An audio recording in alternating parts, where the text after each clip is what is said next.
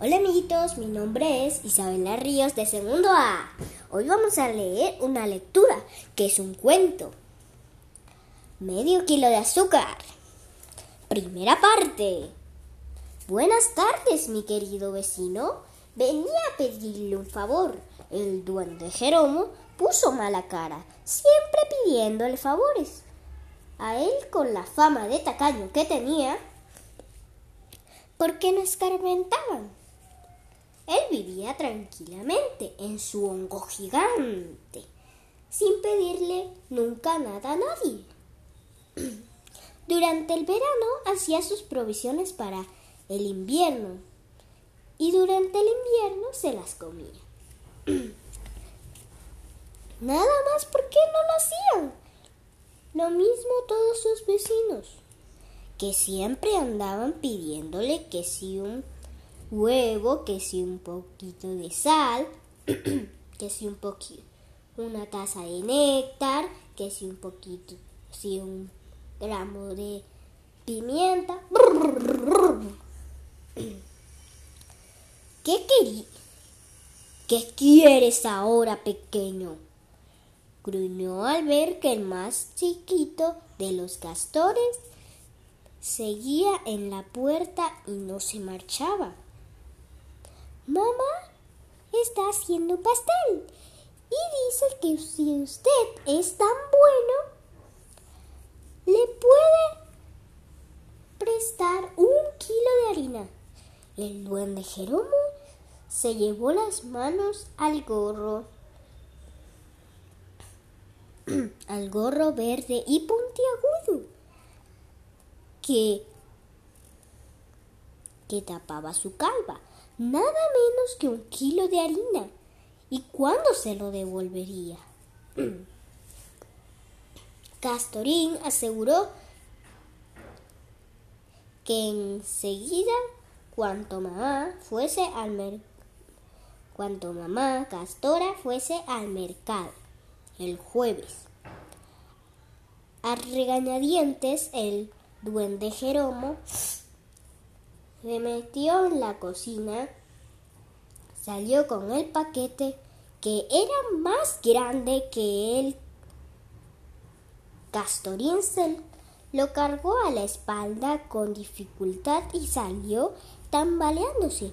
Y el duende egoísta cerró la puerta, le dio dos vueltas a la llave y se puso a leer en a leer delante de la chimenea. Pero al poco tiempo volvieron a llamar a la puerta. ¿Quién es? Soy yo, Castorín. Ábreme.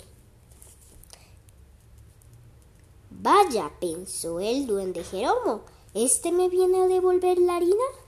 Pero Castorín le pidió un huevo aunque fuese de paloma. Sobre estaba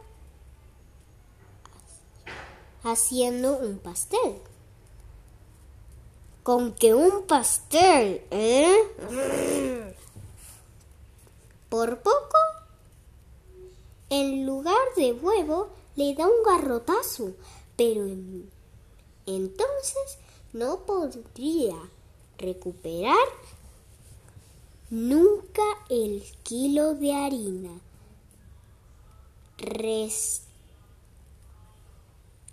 prestado y le dio un huevo, pero de gorrión. Castorín, a pesar de todo, se marchó contento y el duende Jeromo cerró la puerta, le dio dos vueltas a la llave y se puso a leer. Al cabo de unos de un rato volvieron a llamar a la puerta. Era Castorín de nuevo. Ahora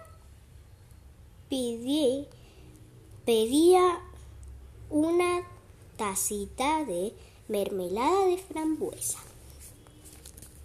también para el pastelito, ¿verdad?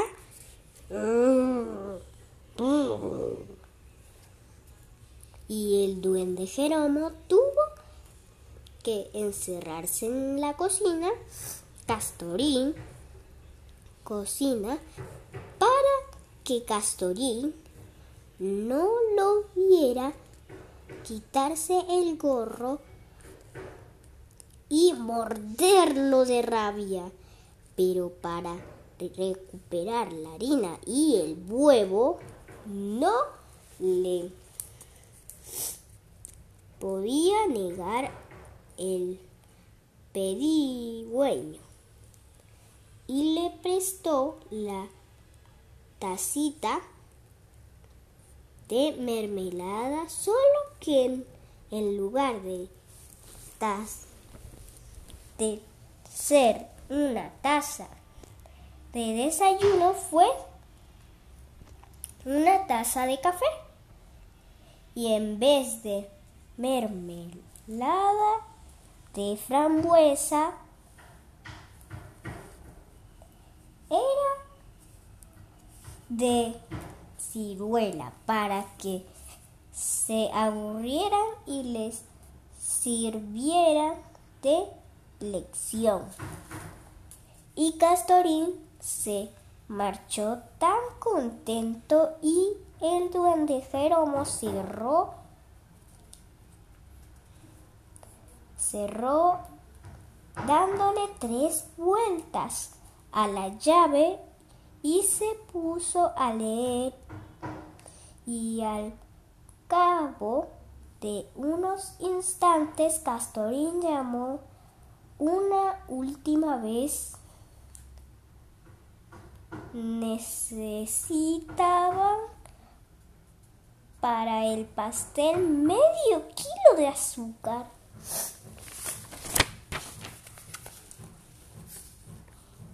En el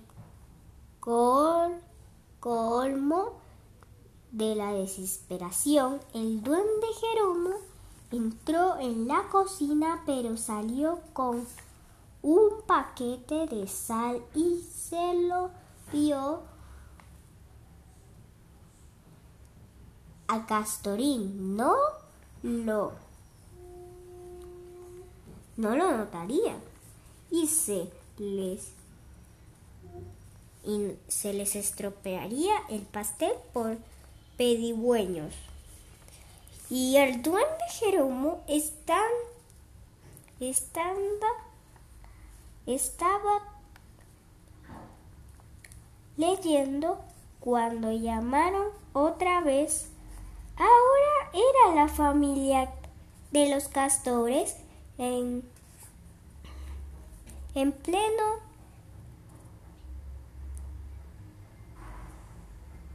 venían, venían todos juntos a felicitarlo por su cumpleaños y a y regalarle el pastel. Y el duende Jeromo se desmayó. Juan Antonio de la Iglesia Abatación. Gracias.